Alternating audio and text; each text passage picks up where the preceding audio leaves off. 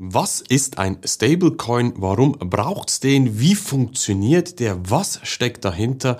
Und welchen Fehler machen viele Neueinsteiger bei den Kryptowährungen mit den Stablecoins?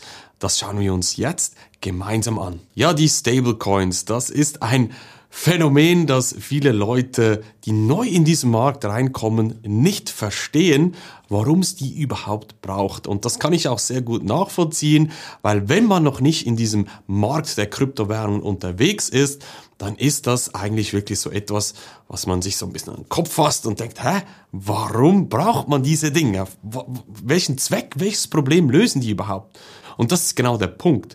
Wenn du mich auch schon länger verfolgst, weißt du eventuell, dass ich Ingenieur bin. Ich habe Elektrotechnik studiert und als ich in der Forschung gearbeitet habe, habe ich immer wieder gesagt, es gibt das Ingenieursproblem. Das Ingenieursproblem besagt, ein Ingenieur findet Technologie cool, den interessiert das Problem nicht. Aber die richtige Herangehensweise, damit sich ein Produkt durchsetzt, egal was es ist, es muss ein Problem da sein und dieses Produkt muss ein echtes Problem lösen. Und das ist das Ingenieursproblem, der findet immer die Technologie cool, aber sucht sich dann ein Problem dafür, anstelle das Problem zu analysieren und dann eine Technologie zu finden, die dieses Problem löst. Aber ich schweife ein bisschen ab, es geht hier darum, welches Problem lösen die Stablecoins. Doch bevor wir diese Frage beantworten, gilt es mal zu verstehen, was überhaupt Stablecoins sind. Stablecoin setzt sich aus den zwei Worten zusammen stable, stabil, aus dem Englischen und Coin, ja, Kryptowährung, Coin, ist glaube ich klar. Das heißt, ein stabiler Coin, eine stabile Kryptowährung. Stabil zu was? Zu den Fiat-Währungen. Wenn du jetzt nicht weißt, was eine Fiat-Währung ist, kein Problem. Eine Fiat-Währung ist Schweizer Franken, Euro oder Dollar. Jetzt denkt man sich vielleicht, vielleicht auch du, hä, warum? Wir haben ja bereits digitales Geld, warum brauchen wir jetzt nochmals eine digitale Abbildung von unseren klassischen Währungen? Und diese Frage ist auch berechtigt, nur musst du verstehen, wir haben wie zwei Finanzökosysteme. Das traditionelle, die traditionelle Finanzwelt, da kennen wir die Bankenprodukte, die Aktien, unsere Währungen, Schweizer Franken, Euro, Dollar und so weiter. Dann haben wir die Kryptowährungen. Ganz andere Technologie, andere Welt, da funktioniert alles ein bisschen anders, schneller und so weiter und so fort. Und wenn du jetzt in diesem Markt der Kryptowährungen investieren willst, dann musst du irgendwie dein Fiat-Geld musst du in dieses Ökosystem reinbringen. Und jetzt kann man das auf verschiedenen Plattformen umsetzen. Entweder man kauft direkt mit Fiat auf dieser Plattform eine Kryptowährung oder man kauft eben einen sogenannten Stablecoin. Man tauscht zuerst Schweizer Franken, Euro oder Dollar in ein 1 zu 1 Pendant sozusagen, eine Kryptowährung, die diese Fiat-Währung repräsentiert, aber in diesem neuen Netzwerk, in diesem neuen Ökosystem drin. Dann ist man mal platziert und kann auch ziemlich schnell reagieren und umsetzen. Weil man muss jetzt vorstellen, du möchtest dann, weil die Kurse zum Beispiel stark äh, korrigieren, willst du direkt jetzt investieren und du willst von deiner Bank das auslösen. Ja, dann kann es sein, dass es Tage dauert. Vielleicht ist gerade Wochenende, kannst du nichts machen. Oder aber auch deine Bank ruft dich an, haben wir alles schon erlebt und gesagt, ja, wir wollen nicht, dass sie hier Kryptowährungen kaufen, weil wir sind dagegen, wir, wir unterbinden jetzt diese Transaktion. Gibt es alles, kann ich dir sagen, habe ich alles schon erlebt. Und dann bist du halt nicht bereit. Und deshalb positionieren sich viele Leute so, dass sie einfach direkt ihr Geld umwechseln in, in Stablecoin, in dieses Ökosystem und mal abwarten, was passiert, damit sie dann schnell investieren können. Aber auch stell dir vor, du bist ein Trader, also wir zum Beispiel in unserer Investment Academy, wir traden nicht. Ich sage immer wieder den Spruch, unsere Investment Academy ist wie Trading, nur besser, weil wir haben unsere eigenen Strategien, die langfristig orientiert sind, die auch nicht so einen Stress auslösen wie mit dem Trading. Aber wenn du jetzt ein Trader bist und du willst kurzfristig raus aus dem Markt, zum Beispiel um Gewinne mitzunehmen, abzuwarten, dass die Kurse wieder sinken und dann wieder einzusteigen, dann willst du nicht jedes Mal wieder in Fiat tauschen auf dein Bankkonto und dann wieder hin und her. Das ist nicht effizient, nicht kostengünstig, aber du brauchst etwas, wo du dein Gewinn irgendwie zwischenparkieren kannst und dann eröffnen natürlich die Stablecoins hier perfekt den Weg dazu. Und das bringt uns jetzt genau direkt auch zum Problem, was die Stablecoin lösen. Das ist unter anderem, dass du direkt einfach dein Geld in diesem neuen Markt platzieren kannst, abwarten kannst und möglichst schnell kaufen und verkaufen kannst. Aber, und hier kommt noch ein zweiter Punkt ins Spiel, was die Stablecoins mittlerweile auch für ein Problem lösen, und das sind internationale Zahlungen. Weil nochmals, deine Bank hat am Freitag um 16 Uhr, wird mit großer Wahrscheinlichkeit keine Transaktion ins Ausland mehr auslösen, am Wochenende schon gar nicht. Es dauert immer lange, auch unter der Woche, kostet viel und so weiter und so fort. Dann nimmt man doch einfach ein Stablecoin und schickt den in Echtzeit quasi um die ganze Welt. Und das ist eine weitere Lösung, die die Stablecoins anbieten auf das Problem des alten traditionellen Bankings. Jetzt einer der größten Fehler, und den erlebe ich immer wieder, ganz ehrlich, wenn Leute auf eigene Faust breit in diesen Markt der Kryptowährung diversifizieren. Man hört das immer wieder, man sollte nicht alle Eier in einen Korb legen, sondern man sollte breit diversifizieren. Heikel, ähm, ich sage dir auch gleich warum. Was diese Leute dann machen, dann kaufen sie einfach mal die Top 15 oder Top 20 Coins und Tokens, die es im Markt gibt, zur Situation, wo sie einsteigen. Sie schauen nicht auf die Kurse, sondern man diversifiziert mal breit.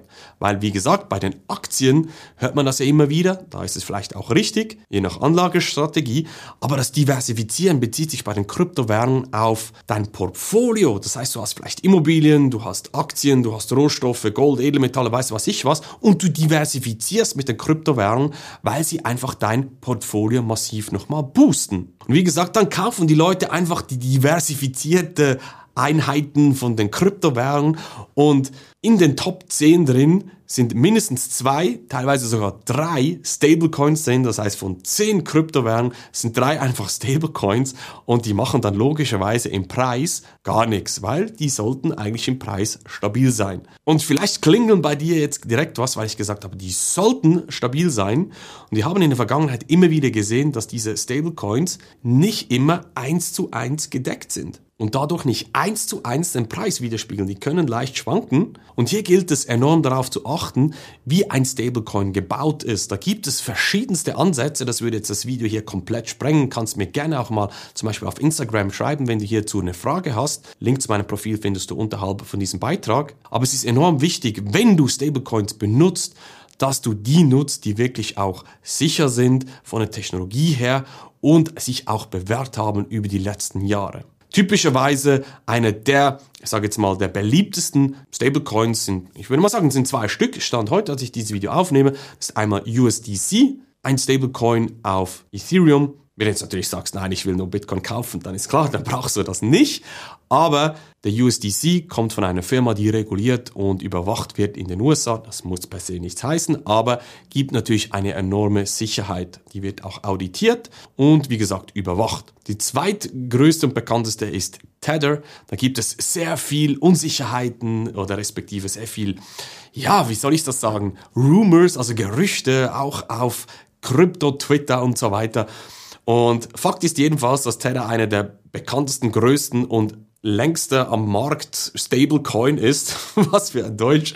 Aber du weißt, was ich meine. Und das sind die zwei beliebtesten, die der Markt Stand heute auch benutzt. Sehr, sehr viel Innovation passiert in diesem Umfeld. Warum? Weil es eigentlich ein sehr, sehr geniales Businessmodell ist. Ich gebe dir noch ganz kurz einen Impuls hier. Wie verdient zum Beispiel Tether sein Geld?